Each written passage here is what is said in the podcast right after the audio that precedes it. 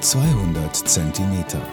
Podcasts in, aus und für seltsame Zeiten.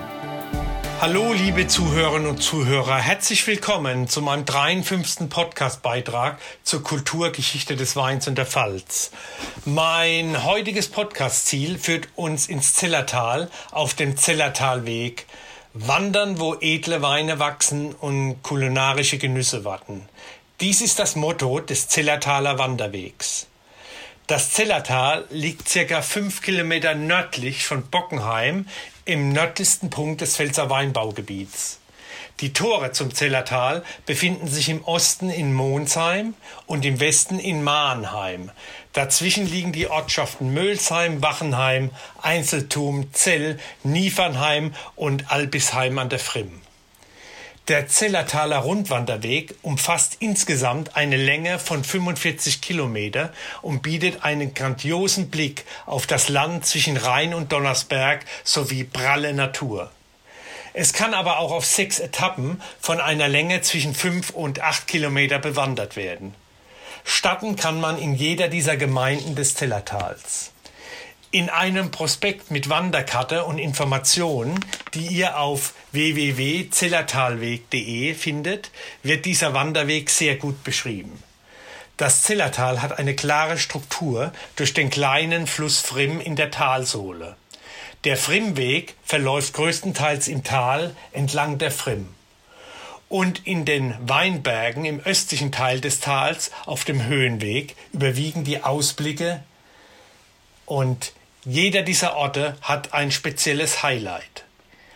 In Mannheim den Grauen Turm aus dem 15. und 16. Jahrhundert und der Brückentorso einer 1945 gesprengten Eisenbahnbrücke. In Albisheim an der Frimm die Peterskirche und das historische Rathaus und der mittelalterliche Wartturm. Der Wanderparkplatz Rebfugium ist ein idealer Startpunkt für jede Wanderung im Zellertal.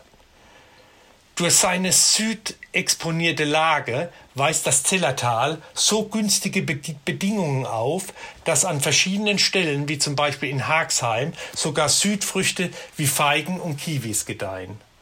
Von Haxheim aus hat man auch eine grandiose Sicht zum Donnersberg. Und vom Parkplatz der Schule in Haxheim führt ein schöner Weg durch die Weinberge hoch nach Zell.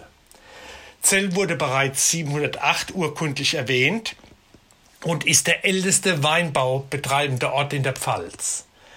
Das Zellertal vereint die beiden größten Weinanbaugebiete Deutschlands, Rheinhessen und der Pfalz. Aus beiden Gebieten bauen die im Zellertal angesiedelten Winzer Weine an.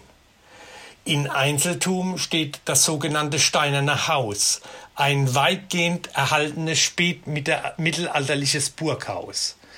Und in Wachenheim, das Dorf, welches 765 das erste Mal im Lorscher Kodex erwähnt wurde, steht noch der Rest einer Burg. Ein siebenstöckiger Wohnturm im Schlossgut Lüll.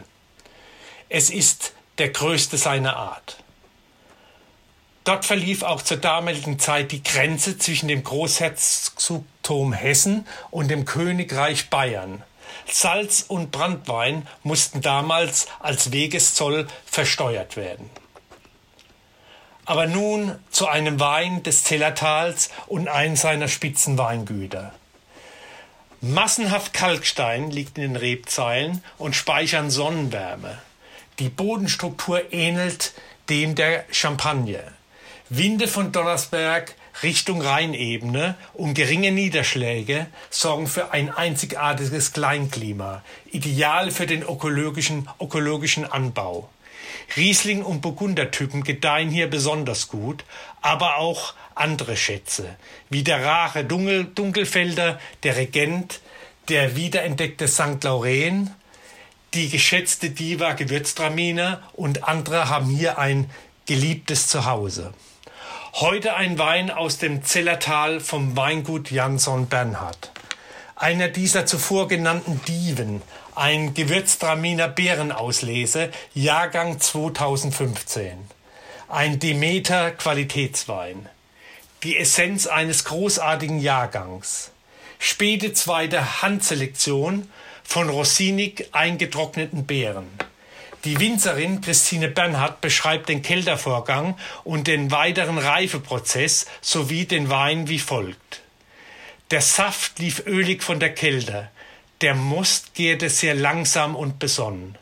Schöner und bildhafter kann man es nicht beschreiben. Der Geschmack dieses Gewürztraminers ist enorm reif und konzentriert. Orange, Rosine, Nüsse, Rosenwasser und feine mineralische Untertöne und ein langer Nachhall. Große Freude im Glas mit diesem edelsüßen Gewürztraminer. 13% Alkohol, 5,2 Gramm Säure und 86 Gramm Restsüße. Ideal zum Dessert mit Schokolade, Sahne und Karamell oder einem blauen Schimmelkäse, so wie das Herz begehrt und immer, immer eine oder andere Sünde wert. Ich hoffe, mein Podcast hat euch heute wieder gefallen. Zum Wohle die Pfalz, euer Michael Born.